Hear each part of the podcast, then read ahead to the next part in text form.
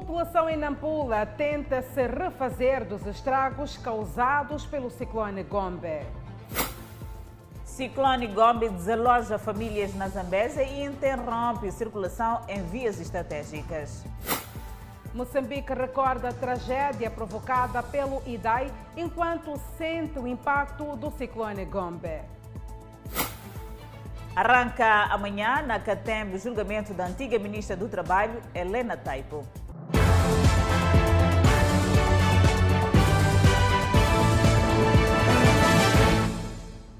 Boa noite, estamos em direto em simultâneo com a Rádio Miramar e com as plataformas digitais.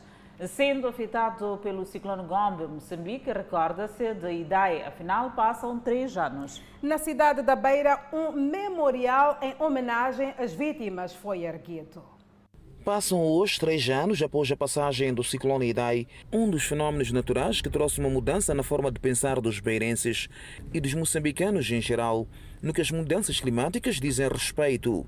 Mais do que preservar o ambiente, a resiliência é um fator importante para fazer face às atuais adversidades. Não irmos ocupar ou construir nas áreas de risco. Pela resiliência às mudanças climáticas, a cidade da Beira celebra hoje três anos após a passagem do ciclone Idai, que devastou a capital provincial de Sofala, semeando luto nas famílias e destruiu diversas infraestruturas públicas e privadas. Centenas de municípios dirigiram-se aqui à praça, onde foi erguido um memorial em homenagem às vítimas do IDAI para a deposição de coroa de flores. A esta hora, em 2019, o mundo pensava que a beira já desapareceu. Esta beira não deve desaparecer. Esta beira deve, isso sim, servir de exemplos, servir de história, servir de ensinamento. Isso só é possível quando todos nós estivermos unidos. Cariz frisou que após a passagem do ciclone Idai, os beirenses, mesmo tristes com o acontecimento e dor por terem perdido um familiar, amigo e ainda seus bens, demonstraram ao mundo o quão são unidos e solidários, apelando para que este espírito continue. Temos que ficar a saber que esses efeitos todos sempre vão continuar.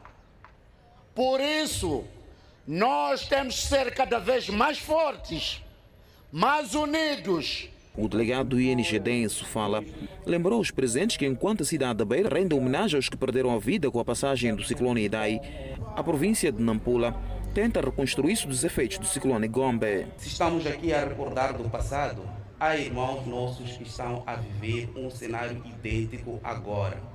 Daí também vai a nossa singela homenagem que haja muita força. Na Beira, as autoridades apelaram às comunidades a construírem suas habitações em locais seguros e também contribuírem com seu saber na preservação do ambiente. Aí está centenas de munícipes da cidade da Beira que marcharam amanhã desta segunda-feira em recordação às vítimas do ciclone Idai. Para este caso, o espírito solidário neste processo de reconstrução tem sido o maior apelo. Numa altura em que o país foi fustigado pela tempestade tropical Gombe, que afligiu principalmente as províncias de Nampula e Zambésia, tendo afetado a 115 mil pessoas, causando mortes e a destruição de infraestruturas econômicas e sociais, os municípios da cidade da Beira recordam a passagem dos três anos da ocorrência do ciclone Idai, tido como a tempestade tropical mais forte a atingir Moçambique desde Joque em 2008 com ventos máximos sustentados de 195 km por hora, por onde passou. O Idai trouxe ventos fortes e graves inundações. Do rescaldo, mais de 600 mortes, várias infraestruturas, entre públicas e privadas, destruídas. A província de Sofala foi a mais afetada pela tempestade tropical. 2022 Passam três anos da ocorrência. Munícipes da Beira renderam uma homenagem às vítimas do IDAI, com uma marcha que desagou no memorial erguido às vítimas. Porque Moçambique está na rota dos ciclones, neste dia o apelo foi para uma pronta e rápida resposta das autoridades em caso da ocorrência. Por outro lado, a sensibilização foi para a população no sentido de construírem infraestruturas mais resilientes e longe das zonas de risco. Segundo as previsões, de janeiro a abril devem passar do canal de Moçambique 12 ciclones. Nove já passaram, tendo-se destacado o ciclone Ana, que ocorreu em janeiro, Batsirai em fevereiro e o último, o Gombe. Enquanto isso, mais de 200 famílias estão desalojadas em Maquival, no distrito de Quelimane, devido aos efeitos do ciclone tropical Gombe. Exatamente, Adelaide, vê-se aqui muita urgência. Numa primeira fase, elas estão a precisar de comida, abrigo e roupa. São famílias de vários postos administrativos de Maquival que, desde a passada madrugada domingo último, tiveram que abandonar as suas residências devido às águas das chuvas que invadiram as suas casas. E assim as casas já, a água já terminou, já, já ultrapassou nossa casa. Assim as camas estão em cima da água. Assim meu marido está lá, mas não tem como vir, como vir aqui. Temos bens em casa, antes de ontem tinha ladrões lá em casa. Assim passamos mal assim mesmo. Gemus Francisco, de mais de 20 anos de idade, saiu da casa apenas com roupa interior pelo fato da casa ter caído, impossibilitando-lhe até de levar consigo o vestuário pois priorizou socorrer o filho menor e a esposa. Muitas coisas já estamos a perder, até comprou para nossa roupa já ter embora. É por isso que conseguimos sairmos de lá para cá, então, para pelo menos vermos como é que vamos ser. Na cidade de Climane, o cenário que se vive é de desespero por parte de algumas famílias que continuam a viver em situações críticas decorrentes das chuvas, bairros como Cololo, Sampene, Micajuni e Manhaua. A maior parte das casas estão alagadas e com a maior parte dos pertences das famílias molhados inclusive produtos alimentares. Vamos a viver dessa maneira. Cozinhamos em cima da mesa. Aí então temos que mudar, porque não tem como com crianças no bairro, dentro já está cheio de água. Parte de algumas famílias aqui na cidade de Climane tiveram que abandonar as suas residências na sequência das chuvas intensas que abalaram a cidade por dois dias sem interrupção. No entanto, esta situação fez com que as mesmas tivessem que procurar algum abrigo de forma a garantir aquilo que é o nível de vida das suas famílias. No entanto, essas famílias tiveram que deixar tudo e procurar locais seguros. O vice-presidente do Instituto Nacional de Gestão de Riscos e Desastres avança que a província ainda se encontra preparada para responder e atender a população afetada, com destaque para o distrito de Climane, no posto administrativo de Maquival, onde já foram canalizados alguns produtos alimentares, entre outros. Aqui em Nicoadal, eh, em Maquival, estamos com 250 famílias. E ao nível da Zambesa prevê-se que tenhamos 7 mil e tal uh, famílias, não é? Mas, uh, dada a intensidade das chuvas e os distritos que não estavam previstos nesta, nesta situação, como Milange, enfim, uh, Molumbo, nós prevemos que tenhamos, digamos, um número substancial, não é? acima de 8 mil poderão estar 8 mil famílias poderão estar em risco. As chuvas estão a cair a monte na região norte da província de Zambésia, continuam a causar inundações no Baixo Licungo, onde as águas do rio já ultrapassaram o nível de alerta, estando a afetar diretamente as populações dos distritos de Mucuba, Maganja da Costa e Namacura, prevendo-se que possa abranger mais de 7 mil famílias na Zambésia. O impacto do ciclone tropical Gombe, que poderá continuar a acompanhar eh, dentro de instantes aqui no Fala Moçambique, seguimos com mais notas informativas. Começa esta terça-feira o julgamento do caso do desvio de fundos do Instituto Nacional de Segurança Social. O caso envolve a antiga ministra do Trabalho e Segurança Social, Helena Taipo. Em causa está o uso indevido de 113 milhões de meticais do Estado. É um escândalo que foi despoletado pelo Gabinete Central de Combate à Corrupção em 2017, no período em que Helena Taipo era governadora da província de Sofala, no centro do país. No ano 2018, Helena Taipo foi nomeada embaixadora de Moçambique em Angola, cargo que ocupou durante oito meses. Teve de voltar a Maputo para responder ao processo crime. A antiga ministra do Trabalho e Segurança Social será julgada pela oitava secção do Tribunal Judicial de Cidade de Maputo no edifício do Tribunal do Distrito Municipal de Catembe, num processo movido pelo Gabinete Central de Combate à Corrupção. Helena Taipo e outros 10 coarguidos são acusados de desvio de fundo. Segundo a acusação, Helena Taipo teria recebido 100 milhões de meticais como suborno para favorecer empresas de construção civil e do setor gráfico em contratos com a Segurança Social num esquema de desvio de fundos alocados às pensões dos mineiros na direção do trabalho migratório, uma das entidades que era, na altura, tutelada por Helena Taipo. Trata-se de uma parcela do montante das taxas que as companhias minerais sul-africanas pagam ao Estado moçambicano pela contratação de mão de obra. Segundo o Gabinete Central de Combate à Corrupção, o dinheiro foi usado para compra de imóveis, viaturas, cabazes de alimentos e bebidas alcoólicas, incorrendo os arguídos nos crimes de peculato, abuso de confiança, participação econômica em negócio e ainda crimes de falsificação. O jurista Nuno Rafael considera que os réus vão fazer o possível para se inocentarem do crime de peculato por estes terem sido servidores públicos. O crime, a pena mais branda no crime de peculato é um ano e dois meses. E é aquilo que vem nos termos do nosso Código de Processo Penal. O crime que está abaixo de dois anos obrigatoriamente o juiz é, é, é, é, passa a redundância, é obrigado a beneficiar o réu do crime, a, quer dizer, a conversão da pena de prisão efetiva em pena alternativa, ou seja, há de aplicar-se efetivamente uma multa, ele vai em liberdade, há de se imputar a ele um conjunto de injunções jurídicas, impossibilidade de, de praticar determinados atos. Helena Taipo esteve em prisão preventiva entre abril de 2019 e maio de 2021 no estabelecimento preventivo da cidade de Maputo, aguardando o desenrolar dos processos em liberdade, sob termo de entidade e residência em liberdade condicional desde maio de 2021, após cumprir dois anos de prisão preventiva, a antiga ministra do Trabalho, Helena Taipo, vai esta terça-feira à prova oral em uma batalha final no tribunal, no edifício do Tribunal do Distrito Municipal de Catembe. Seguimos e falamos de governação aberta. O presidente do município da Amatola conversou com os transportadores no bairro Patrício Lumumba. Calixto Coça falou ainda com vendedores informais que pedem melhores condições de trabalho. São 42 dias de interação com as comunidades de diversos bairros do município da Matola. E desta, o edil da Matola deslocou-se ao bairro Patrício Lumumba. Transportadores falam de problemas com os terminais.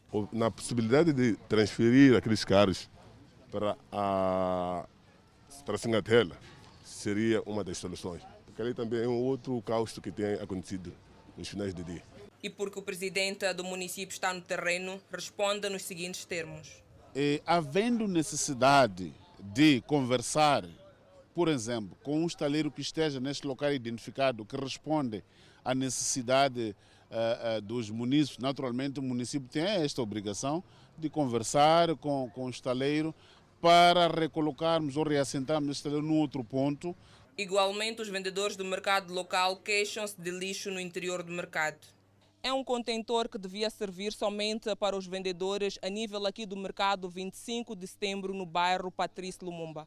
Entretanto, por falta de contentores a nível deste bairro, os moradores optam em depositar os resíduos sólidos aqui no interior do mercado, o que consequentemente atenta à saúde dos vendedores. Para além deste aspecto, vendedores queixam-se de colegas que fazem o mesmo trabalho na via pública, no caso, os informais. Os nossos irmãos, nossos colegas, é como eu, é, vendedores, reclamamos pagamento das taxas e outras coisas, porque nós estamos a fazer a nossa, a nossa parte, mas enquanto ali fora estão a trabalhar devidamente. É, o do Manengue, basta dar 15 horas, está alagado. Este é um ponto de conhecimento do município. Todavia, Calixto Coça afirma que vão continuar a trabalhar de modo a acabar com a venda informal. Recomendamos à polícia de imediato, que esse é o trabalho que está eh, que a polícia deve fazer e está na postura municipal. Primeiro vamos sensibilizar para as pessoas irem ocupar as bancas dentro do, do, do, dos mercados. Em alguns mercados estamos a conseguir. E a nível daquele bairro, a criminalidade tem assustado os moradores devido aos serviços básicos deficitários. A minha preocupação é de, do quarteirão, é de bandidagem, criminalidade e falta de água, de FIPAC. FIPAC não está a trabalhar conforme, traz faturas muito elevadas e água não sai conforme. E eles não passam a passar a leitura. O presidente do município da Matola disse que estão a ser construídas estradas no troço da Matola Garça do Ava e a seguir passarão para Moalaz Mucatina, como também Matlemelen Kobe. Pai acusado de matar a filha de dois anos, motivado supostamente por ciúmes da esposa. Os vizinhos do casal na Matola estão revoltados e dizem tratar-se de um homem violento. Com dois anos de idade, Malenia morreu nas mãos de quem devia dar proteção e saúde, o pai. Na ausência da esposa, o homem teria assassinado a filha. Consta que posteriormente o homem escondeu o corpo noutro quarteirão. Ao que tudo indica, o crime teria sido premeditado pelo próprio pai. A mãe conta que o alvo principal era ela e não a criança. Eu desconfiava que ele ia matar a mim, porque na verdade ele foi matar a criança porque eu pedi para ele me dar a criança, não queria para eu ficar com a criança, já preferiu para eu ficar sem criança, ele também não ficar sem criança, por isso que ele matou a criança, ele estava a procurar de mim para me matar, na verdade. Ameaças de morte que se cumpriram na filha. No momento que ele estava a matar a criança, ligou o telefone, ligou para minha mãe e fez minha mãe escutar tudo que estava acontecendo no momento. Minha mãe ouviu todos os gritos que a criança estava a fazer, todas as coisas que ele fez com o telefone ligado, fazendo escutar a minha mãe. A mãe relata uma relação de agressão física, muitas vezes motivada por ciúmes. Me apertou o pescoço, me bateu aqui com a pedra. Tem outros sítios que me bateu com a pedra. Dali fez de propósito, não quis, não quis sair daquela casa. Depois ele saiu, depois fui contar tudo na esquadra. Depois de eu contar na esquadra, me deram intimação, me mandaram para o hospital, fui tratar tudo isso aí que me mandaram. Depois voltei, entreguei notificação para o chefe do quarteirão e veio entregar. Os vizinhos estão indignados. Dona Joana conta que as queixas desta mulher eram frequentes em sua casa e o que mais a preocupa é o fato da vítima ser agredida por tentar trabalhar para ajudar o marido. No bairro, as mensagens de repúdio aumentam. Acordamos com o corpo de uma criança estatelada. Então, estamos mesmo muito tristes com esta situação. É de lamentar. Eu, como mãe, estou sem força, porque é uma criança menor, dos seus dois anos de idade. Então, pedimos justiça. Sinceramente, o que aconteceu neste bairro foi pela primeira vez. Nunca havia acontecido algo do gênero. Então, pedimos que a justiça seja feita. Nem queremos ver no bairro esse homem aqui. Nem queremos ver aquilo que cometeu é, para nós não, não agrada. O indiciado está detido na nona esquadra em Salala e a polícia promete dar mais dados sobre o caso. Detidos pela polícia na Matola, dois agentes suspeitos de pertencer a uma quadrilha que dedica-se a assaltos à mão armada. Uma das vítimas, inclusive, conta como foi roubada quando regressava da escola. São jovens com idades compreendidas entre 25 a 32 anos de idade. Na tentativa de roubar dinheiro, o indiciado disse que levou uma arma sem dar-se conta. Quando eu trabalhava naquela estância turística, uh, por desentendimento com o meu patrão, insultos, não insultos, então entrou na minha ideia que tinha que roubar dinheiro na caixa que ele sempre guardava, que eu sabia que lá guardava um valor. Então, depois fui roubar aquela caixa e transportei aquela caixa para aqui em Maputo. Só que quando cheguei aqui em Maputo, arrombei aquela caixa. Vi que lá já tinha pouco dinheiro, eram 4 mil meticais que lá continha era antes. Então, e lá também continha essa arma dentro daquela caixa. E de modo a desfazer-se da arma, decidiu enterrar na casa de um amigo, no caso, este indiciado. Não pretendíamos fazer nada com a arma. Simplesmente só para deitar a arma e para enterrar a arma Então, ali o único erro, o único erro é de não ter eh, levado a arma, hereditar num sítio qualquer. Que por sua vez passou a um outro amigo e na hora da detenção não houve piedade, a ponto de indicar à polícia onde era a casa do seu amigo. Quando aparece com a arma, ele pede para que guardasse a arma que dia seguinte ia vir buscar. Mas aceitou guardar uma arma sabendo que é ilegal? Sim, aceitei por, ah, por confiança nele, porque é meu amigo mesmo há muito tempo. Não, não quis perguntar muita coisa. Uma arma de fogo que passou de mão em mão e em nenhum momento os indiciados tiveram a ideia de entregar esta arma à polícia, mas finalmente esta arma veio sim cair nas mãos da Polícia da República de Moçambique após a detenção dos quatro indiciados. A Polícia da República de Moçambique apela a todos que de forma involuntária tenham acesso a uma arma de fogo, que se aproximem à esquadra mais próxima. É um processo de trabalho que vai acontecer para fazermos rastreio, portanto, uh, desta arma de fogo. Uh, os indivíduos que têm armas de fogo de forma ilegal, uh, que se sentem, portanto, inocentes com esta situação, aproximam as autoridades policiais e fazem entrega, portanto, destas armas de fogo de forma voluntária. Não é o que aconteceu com este grupo de indivíduos. Tiveram tempo suficiente para isto acontecer, mas não, não o fizeram. A PRM, a nível da cidade de Maputo, diz que vai ser implacável a este tipo legal de crime. E voltamos a falar desta tempestade tropical Gombe. Chuvas paralisam o início das obras de reposição da ponte sobre o rio Raraga, em Maganja da Costa. Esta é uma via principal que dá acesso aos distritos de Mucubela e Pebana. As marcas da tempestade Diana permanecem intactas. A fúria das águas, decorrendo da depressão, foram intensas sobre o rio Raraga, provocando uma erosão que corroeu as duas encostas da ponte. Este casal tem os seus campos de cultivo no outro lado da ponte, afirma que agora está difícil aceder a esses locais. Há muita corrente da água. Então, para atravessar, traz um medo que, que a gente também fica preocupado. Bem, antes da ponte estragar-se, a situação era normal. As pessoas passavam de moto, íamos a Machamba, fazíamos nossas atividades, íamos para o serviço e sem problema de nada. E agora é difícil.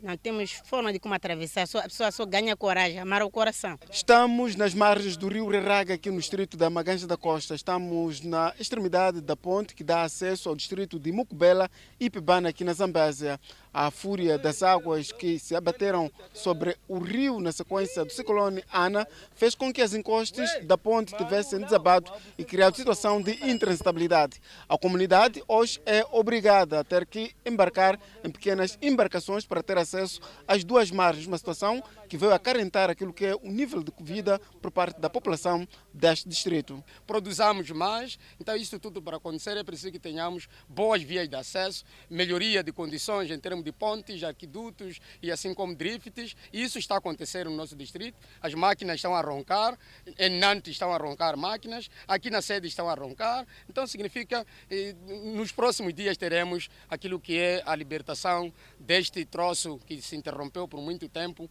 para a via de Mucubela e Pebana. O ministro das Obras Públicas, Habitação e Recursos Hídricos, que visitou a infraestrutura no distrito da Maganja da Costa, referiu que apesar da imposição dos efeitos climáticos, já está aprovisionada parte do material para garantir o retorno da transitabilidade para os dois distritos. Aí precisamos um pouco da ajuda de Deus, porque se continuar a chover é difícil a gente fazer um prognóstico real. Como eu disse, esta era uma obra que estava planificada para quatro semanas, mas uh, iniciou, uh, tiveram praticamente uma semana e alguns dias de trabalho e, está paralisada, portanto, há cerca de uma semana e meia também. Portanto, eu gostaria de poder dizer que, olha, daqui a uma semana vamos ter as obras, mas prefiro ser cauteloso e dizer que está condicionado também a situação climatérica permitindo.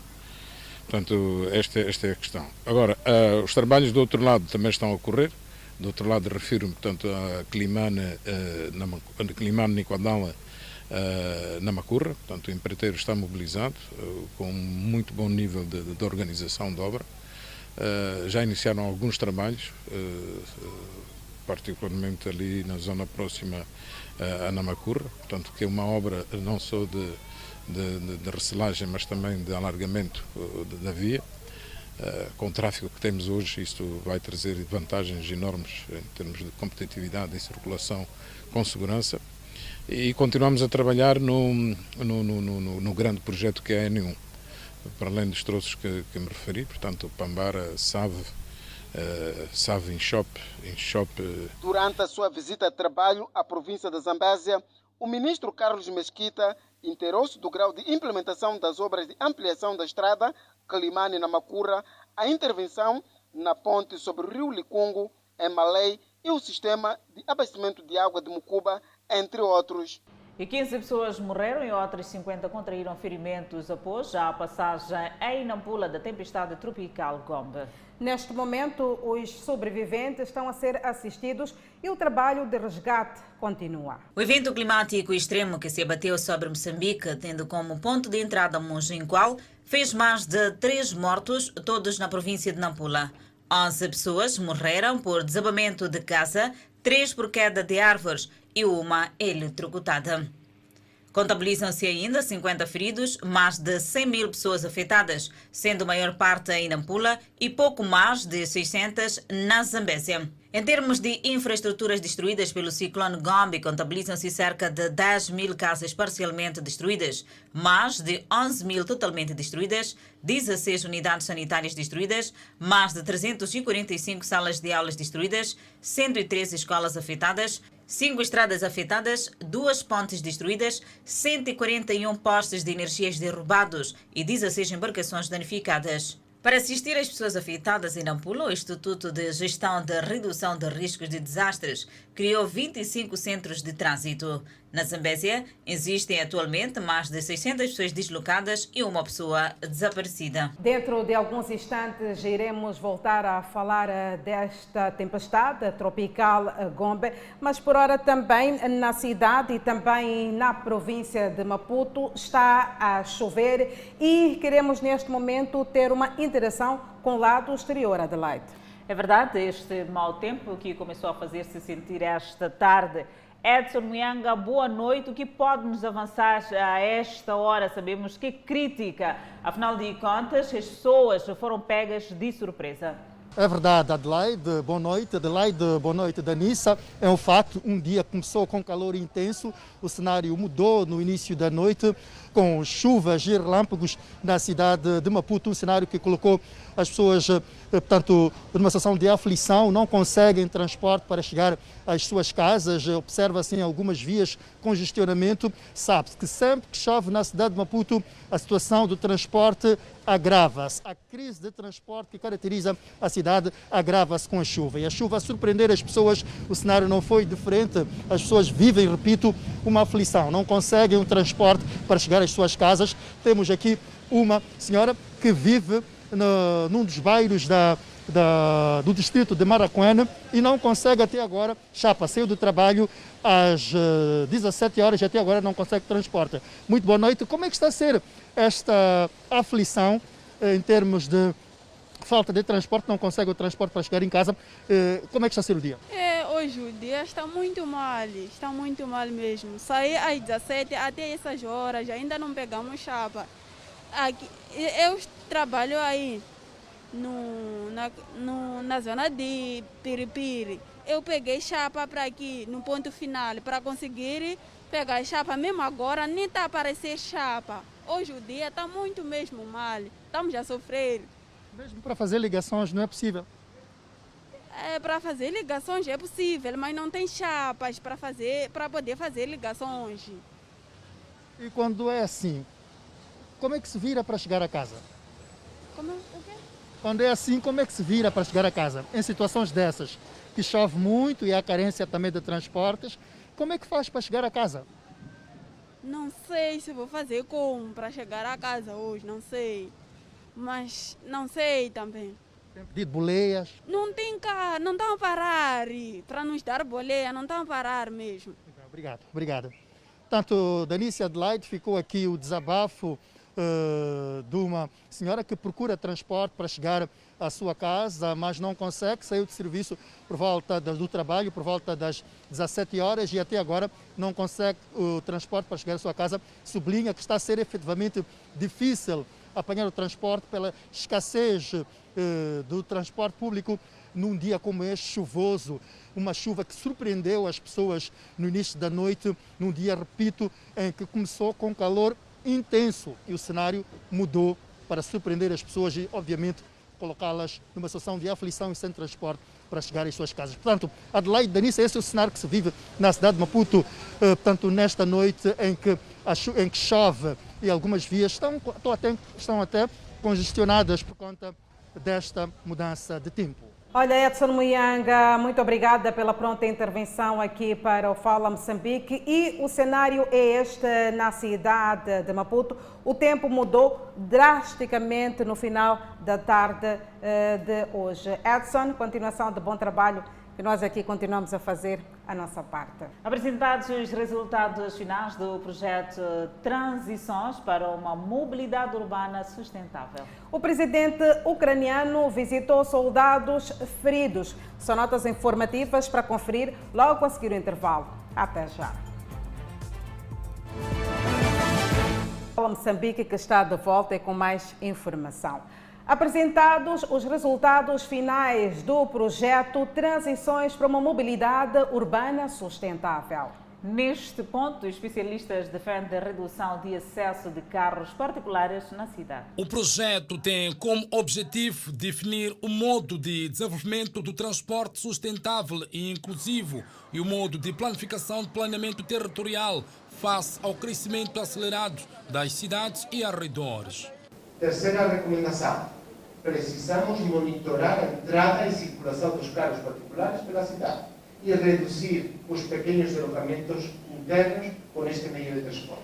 Para a primeira parte da frase, precisamos monitorar o acesso à cidade, seria uma das eh, ferramentas básicas. Lembro que temos portagens já. E precisamos regular o estacionamento. São as duas medidas básicas com que se monitora o volume de carros que entram na tua cidade. O projeto é liderado pela Universidade College de Londres, a Fundação Universidade Eduardo Mondlane, o Observatório da Mobilidade e Transporte de Moçambique. Encontramos numa, num momento chave para fazer, uh, a, para tomar a decisão sobre como será o crescimento da nossa cidade, como será o crescimento da nossa área metropolitana. E aqui os nossos apresentadores apresentaram várias uh, oportunidades, várias hipóteses de políticas e vários mecanismos para que possamos ter uh, um crescimento tanto da área metropolitana como da mobilidade urbana de forma sustentável. O projeto conta com o apoio da Agência Metropolitana de Maputo. Portanto, este é um estudo que tenta identificar uma forte tendência para o modelo de desenvolvimento orientado para o transporte público. Nós temos que tomar posições, se queremos uma cidade orientada para o carro ou se queremos uma cidade onde as pessoas possam caminhar, possam ter os seus movimentos assegurados com um transporte público integrado e de, de, de qualidade. O projeto Transições para uma Mobilidade Urbana Sustentável iniciou seu percurso em outubro de 2018. Dois rios na província da Zambésia transbordaram por conta das chuvas que estão a cair devido ao ciclone Gombe. Nesta senda, a população está a ser resgatada das margens dos rios. Grande parte da população diz que as enchentes foram tão repentinas que não deu tempo de levar consigo os seus pertences, mas somente salvaguardar as vidas. São centenas de cidadãos que deixaram as suas casas. A Estrada Nacional número 1 é a nova morada para várias famílias que ficaram sem abrigo. Outras, nem por isso, foram à escola primária Josina Machel, tida como seguro. Isso foi tão de repente assim, não levou nem duas horas, nem três horas de tempo. De repente só vimos água, só começou a vir. Sim, não temos lugar para ir, estamos aqui na rua. A secretária de Estado na Zambésia predispôs de imediato meios aquáticos e humanos para rapidamente socorrer a população que se encontra sitiada em vários locais da localidade de Liquar, nas imediações do rio Liquar. Para o caso de Liquar, estamos neste momento, solicitamos a intervenção eh, do, da nossa Polícia de Proteção também, eh, dos nossos nadadores. O, ING, o INGD também está a enviar uma embarcação para que possamos retirar aquela população que está ali sitiada. Eh, estamos, enviamos para aquela primeira escola um, um grupo de famílias. Eh, vimos que o espaço é pequeno. As outras vamos enviar para o Instituto de Formação de Professores e vamos também eh, depois da contagem, estamos a preparar mais kits de reforço para apoiar aquela população enquanto estiver naquele centro de acomodação. E porque no norte da província chove a montante, os distritos está ameaçada a transitabilidade na ponte sobre o Rio Luala, no distrito de Mopeia, onde o governo, através da Administração Nacional de Estradas, criou condições para a interdição da passagem de veículos sobre a ponte devido à fúria das águas sobre os pilares da ponte, temendo uma queda. Há uma situação aqui de águas que obviamente estão a invadir aqui sobre esta ponte que dá acesso aqui a este posto de Luala aqui no distrito de Mopeia. A correnteza de água que obviamente poderá então criar aqui situação de intransitabilidade. É uma situação a qual o governo está neste momento a fazer aquilo que é o seu acompanhamento de forma a dar eh, aquilo que é o nível de precaução por parte da comunidade. Como se pode ver a pressão é tanta e a única maneira que temos neste momento de proteger os nossos concidadãos é interditar, interditar a passagem de viaturas. E neste momento, como disse, já interagimos com a Polícia de Trânsito, com, com o Comando Provincial, para que possa posicionar aqui a nossa Polícia de Proteção, para que possa proteger os nossos cidadãos de bens. A nível da província da Zambésia, Dados preliminares apontam para a morte de pelo menos duas pessoas no distrito de Mucuba, na sequência do desabamento de uma residência, quando as vítimas se encontravam no interior em momento de chuva intensa, acompanhada de ventos. Senta aqui, aqui, aqui. Vamos ao câmbio do dia. O dólar está a 63,20 meticais a compra e 64,46 meticais à venda. O euro está a 69,27 meticais a compra contra 70,65 meticais à venda. Por fim, a divisa sul-africana, o RAND, que está a 4,20 meticais à compra e 4,28 meticais à venda. Seguimos com mais notas. Exatamente, Adelaide. Novo templo da Universal Moçambique foi inaugurado na província de Manica. O cenáculo tem a capacidade para 800 pessoas. Fé, renovação e esperança uma mudança, não é? Não só para mim, para todos nós. Em cada gesto, em cada reflexão, há esperança. Dona Asher Laís é membro da Universal Moçambique há mais de oito anos. Nós esperamos muito tempo. Eu me lembro quando entrei aqui de jovem ainda, Epa, a oração sempre é aquela. Queremos uma catedral aqui no Chimoio, que dignifica a nossa província. Neste domingo, várias pessoas testemunharam a inauguração do novo templo da Universal. O bispo Aluar Passos trouxe uma mensagem especial. Todos que desejam, nessa casa que está sendo inaugurada, nessa escola, essa escola da fé, a escola dos princípios de Deus, o cenáculo de Chimoio tem mais de 8 metros quadrados e capacidade para 80 pessoas. Conta com um salão nobre e está localizado no bairro 7 de setembro. A inauguração contou com a presença de autoridades políticas da província de Manica. Queremos saudar a Igreja Universal pelas excelentes relações que tem o Estado moçambicano. A Igreja Universal tem contribuído bastante para o atual clima do relacionamento harmonioso. Porque é só com a fé que nós podemos realizar muitas atividades para o bem do povo moçambicano. Ao fim, há certeza de que valeu a pena participar na cerimônia. Estamos atentos e, como congregação religiosa, abrimos a escola do tempo quando se inaugura para servir a todos e cada um dos presentes para buscar em Deus o alento para passar por estas provações. Os templos construídos representam melhoria na comodidade que a Universal oferece às comunidades locais e à população no geral.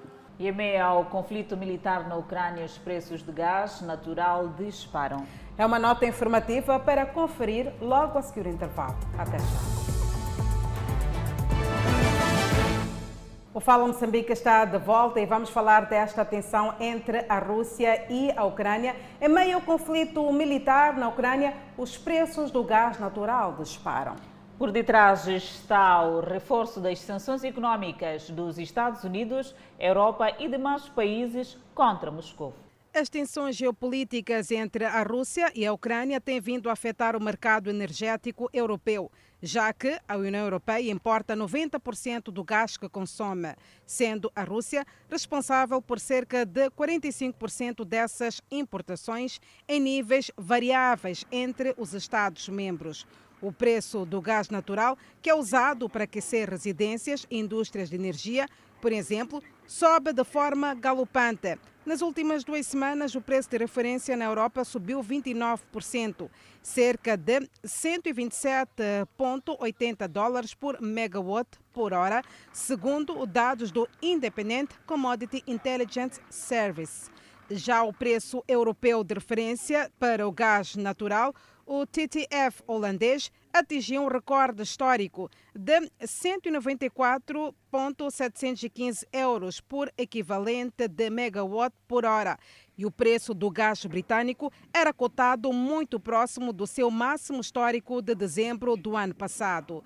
Face à disparada dos preços, a União Europeia anunciou planos de reduzir sua dependência do gás russo, que chega ao continente via dutos.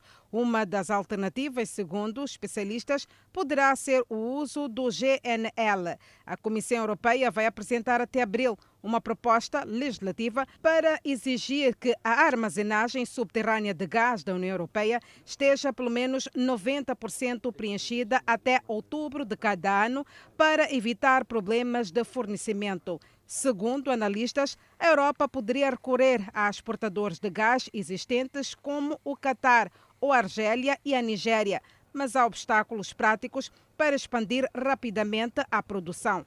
A Rússia fornece apenas 5% do suprimento de gás do Reino Unido e os Estados Unidos não importam gás russo.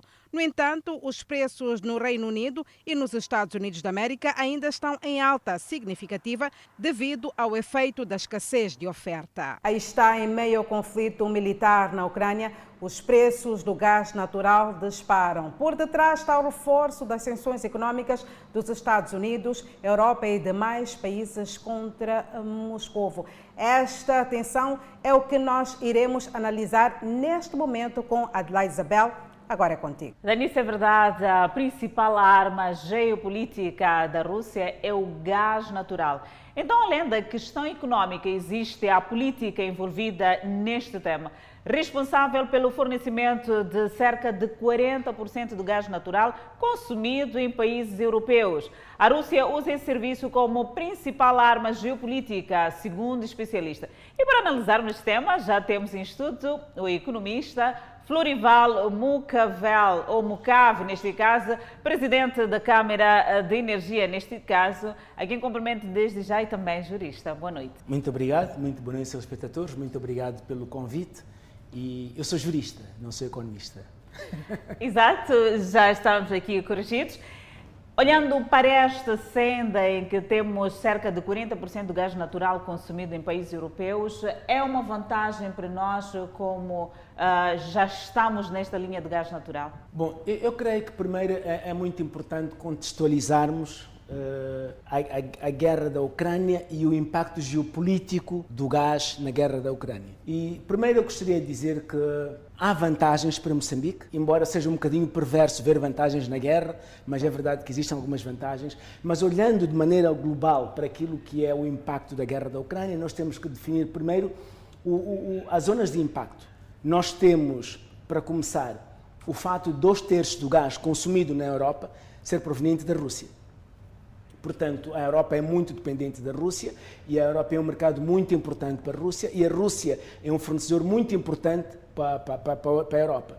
E, e, portanto, temos que também entender que até hoje, não obstante a guerra que existe e as sanções que foram, que foram institucionalizadas pela União Europeia e pelos Estados Unidos, o gás europeu, o gás russo, aliás, continua a transitar através da Ucrânia em direção à Europa. Portanto, não houve disrupção do fornecimento do gás russo até hoje. em direção à Europa. E é muito importante entendermos isto. É verdade que acredita-se sobretudo porque este gás passa pela Ucrânia e pela Polónia, acredita-se que num futuro muito breve isto vai parar. Porque bom, não, não sabemos se com o agudizar da guerra na, na, na Ucrânia a Ucrânia vai permitir que o gás russo passe através da Ucrânia para a Europa. Portanto, é muito possível que haja uma interrupção do fornecimento do gás russo para, para, a Europa.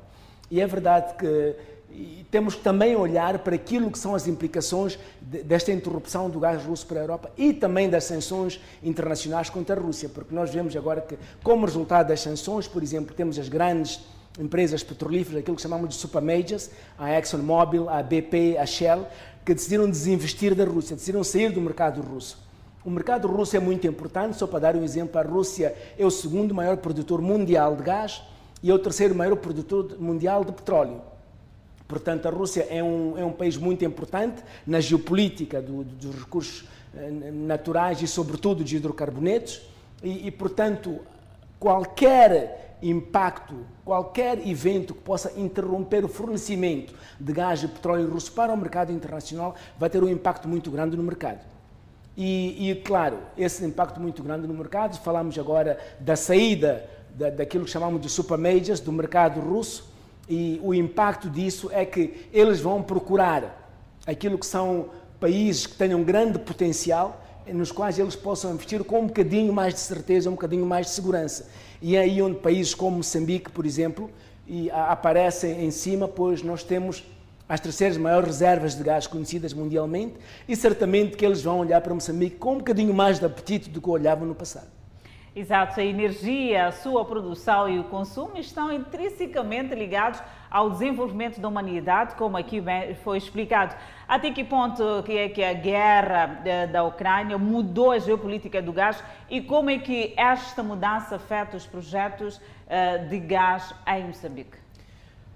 Até que ponto é que a guerra mudou a geopolítica do gás? Isso é que é muito interessante, porque, por exemplo, até e, digamos, há, há, duas semanas, quando começaram os ataques russos, primeiro às zonas independentes da, da, da Ucrânia e as duas regiões independentes da, na, na Ucrânia, o, o, o, petróleo e o gás do Irão, só dando um exemplo, estavam praticamente fora da equação, da equação mundial do gás e petróleo.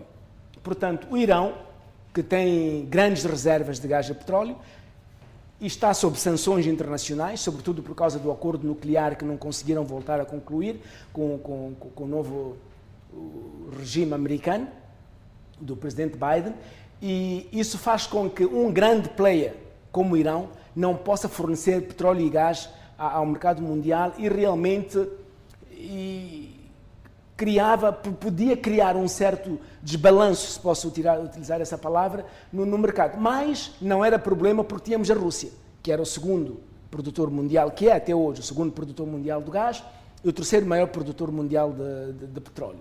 Agora, sem a Rússia, temos que refazer a equação. Tem que se repensar do ponto de vista geopolítico, em talvez se renegociar com a Venezuela, que é um país paria do ponto de vista dos Estados Unidos, por causa daquilo que, que aconteceu com, com, as eleições passadas e o regime do presidente Maduro. Tem que se renegociar com o Irão, e que é também um país paria, sobretudo para os países do, da, da, zona do Golfo. Quer dizer, o Irão sempre teve conflitos com a Arábia Saudita, com, com, com, com os, os, os Emirados Árabes Unidos e aqueles países da região. Portanto, tra trazer de volta o Irão para poder fornecer petróleo e gás ao mercado internacional não vai ser assim tão fácil, vai requerer uma certa negociação, sobretudo a questão nuclear e também tem a questão da expansão do gás e, e do petróleo americano. Agora, o que é interessante é que nós estamos numa fase em que estamos a falar da transição dos combustíveis fósseis para as energias renováveis. Tivemos a Conferência de Paris, tivemos a Conferência de Glasgow e decidiu-se que até 2050 nós temos que chegar a um net zero, por exemplo. E o problema hoje em dia é que os Estados Unidos tendem a aumentar a produção de gás através do gás de xisto e do petróleo de xisto para poderem fornecer na Europa. Já forneceram aproximadamente nos últimos, no último mês, nas últimas quatro semanas, aproximadamente 60 navios de, de, de, LNG, de gás natural liquefeito, foram exportados dos Estados Unidos para a Europa para tentar minimizar a, a, a disrupção que possa ter aparecido através da Rússia. Portanto, a, a geopolítica mundial do gás mudou consideravelmente e acredito que Moçambique pode ser um dos beneficiários dado o fato de nós podermos começar a nossa produção também brevemente, porque, por exemplo, sabemos que o Qatar é um país que está agora a fazer a extensão do seu projeto de produção de gás. O Qatar tem seis, seis trens de LNG previstos para 2024 2025 e, e, e, dado o fato os preços estarem a aumentar, seria muito benéfico para Moçambique. Podemos recomeçar com o projeto da Total, o projeto da Área 1, primeiro, e, e, podemos ver uma produção possível a partir de 2024, 2025, à altura em que nós acreditamos que há de haver uma janela, de, uma, uma, abertura no mercado mundial e que os preços também estão. Agora os preços estão incrivelmente altos Exato. e infelizmente não podemos beneficiar agora dos preços altos do mercado, mas eu tenho a certeza absoluta que esta questão, o, o, o impacto da guerra da, da, da Ucrânia vai se prolongar pelos próximos 5, 6 anos e que Moçambique ainda pode beneficiar do impacto da guerra da Ucrânia. Olhando outro aspecto, qual seria o impacto do aumento da produção de gás e petróleo pelos países produtores para compensar estas sanções impostas à Rússia nas relações ou nas resoluções das conferências de Paris também e da Glasgow sobre as mudanças climáticas, porque também aqui é preciso olhar para estas mudanças climáticas. Pois, é verdade, é muito importante. Agora, existe um paradoxo hoje em dia, é que há uma necessidade e há um, há um frenesi, digamos, da parte dos países produtores para aumentar a, a, sua produção e que é imperativo que aumentem porque tem que satisfazer a demanda no mercado internacional e, e nós sabemos muito bem que, por exemplo, a Europa, só para dar um exemplo, a, a, a Rússia exporta aproximadamente um, um terço do, do gás consumido pela Alemanha vem da Rússia. E eles têm um projeto que ia sair a bocado, por exemplo, é um projeto que foi aprovado em 2018 e, e foi concluído em 2021, que está ainda à espera da, da certificação pelo governo alemão, que é o, o, projeto de Nord Stream 2, e esse projeto ia, ia, portanto, fornecer gás a 26 milhões de alemães.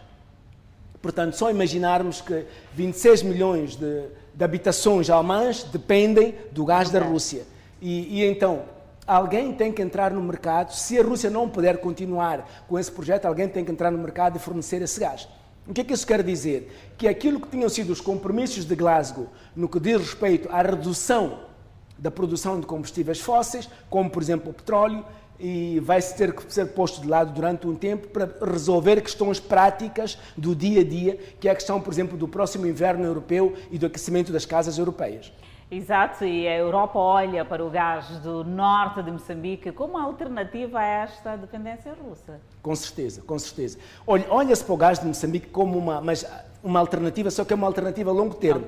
Infelizmente tivemos o problema do, dos insurgentes no norte de Moçambique. A Total foi obrigada a declarar a força-major, o que parou o projeto, portanto o projeto não começou. A construção da planta de LNG ainda não, não, não começou e o projeto está, de certa maneira, adiado e nós esperamos que quando o gás do Qatar em 2024, 2025 vier para o mercado, o gás de Moçambique também estará nessa altura a entrar para o mercado e vai poder ainda beneficiar de, desta crise da Ucrânia, porque nós acreditamos que as sequelas da crise da Ucrânia vão se arrastar para os próximos 5, 6 anos. Muito obrigada por ter aceito este convite para juntos olharmos para aquilo que poderão ser os benefícios de Moçambique relativamente a esta guerra na Ucrânia com esta invasão russa. Danissa, é contigo desta vez. Estamos aqui deste lado, Adelaide, para falar eh, sobre a incidência da Covid-19 no país. Moçambique registrou 17 recuperados desta pandemia viral, mas é uma nota informativa para acompanhar logo a seguir o intervalo. Até já.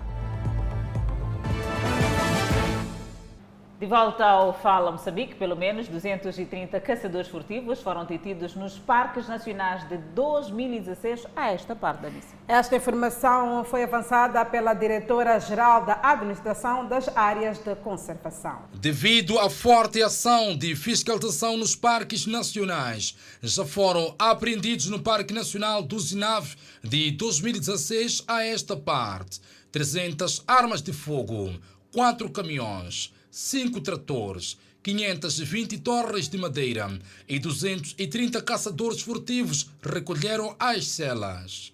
A garantia é de Selmira da Silva, diretora-geral da Administração das Áreas de Conservação ANAC, que pede mais cerco aos caçadores furtivos.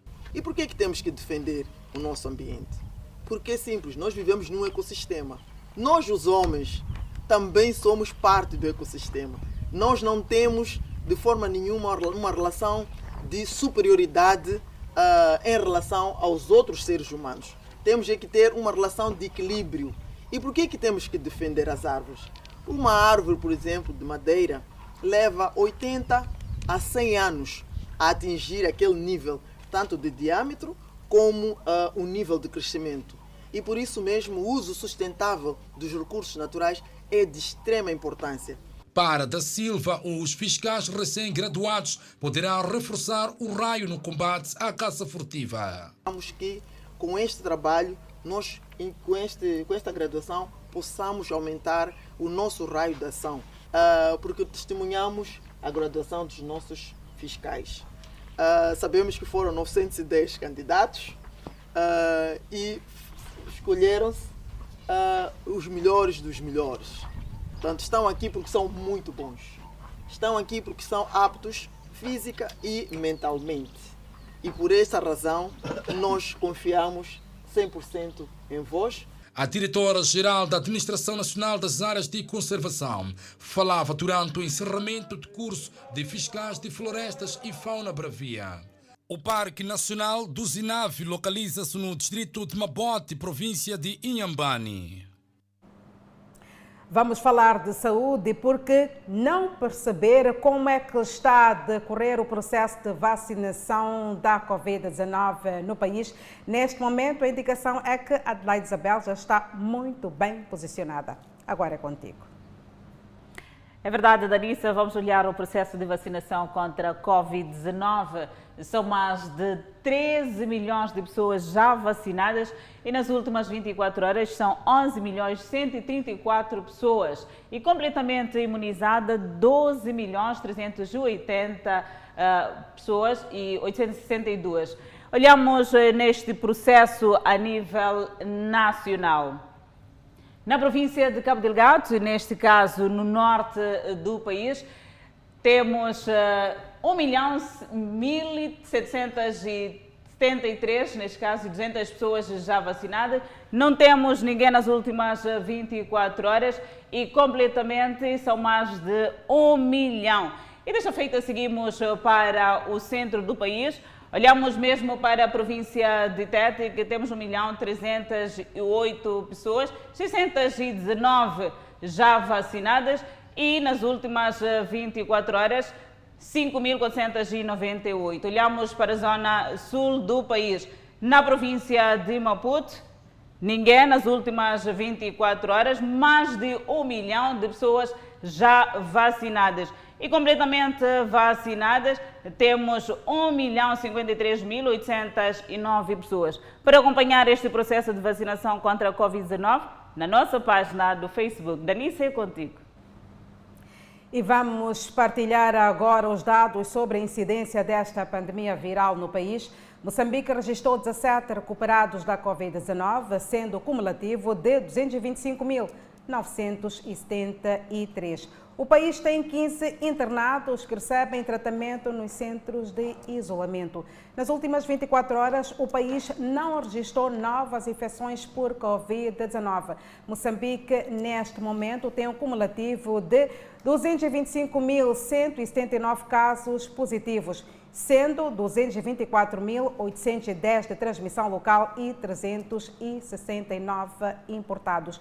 O país não registrou óbito mantendo em 2.198 as vítimas mortais. Os casos ativos são 85. E seguimos eh, com a previsão do estado do tempo para as próximas 24 horas, bem antes do intervalo, Denise. Exatamente, Adelaide. Vamos a isso. No norte do país, Pemba 29 de máxima, Lixinga 26 de máxima, Nampula 32 de máxima e previsão de chuva. Seguimos para o centro do país. Tete, 33 de máxima, Quilimane, 30 de máxima, Chimoio, 30 de máxima, Beira, 32 de máxima. Já na zona sul do país, Vilanculo de máxima poderá registrar 30, Inhambane, 32, Xaixai, 27 e Maputo, cidade capital, de máxima poderá registrar 26 graus Celsius e uma mínima de 20. De volta com Fala Moçambique, sul-africana detida no aeroporto internacional de Maputo na posse de droga. As autoridades policiais asseguram que a mulher viajou com a droga de Brasil para Moçambique. Mais um crime de tráfico de droga frustrado pelas autoridades policiais nacionais no aeroporto internacional de Maputo. Esta mulher, já detida, trazia cocaína de forma disfarçada na sua mala de viagem.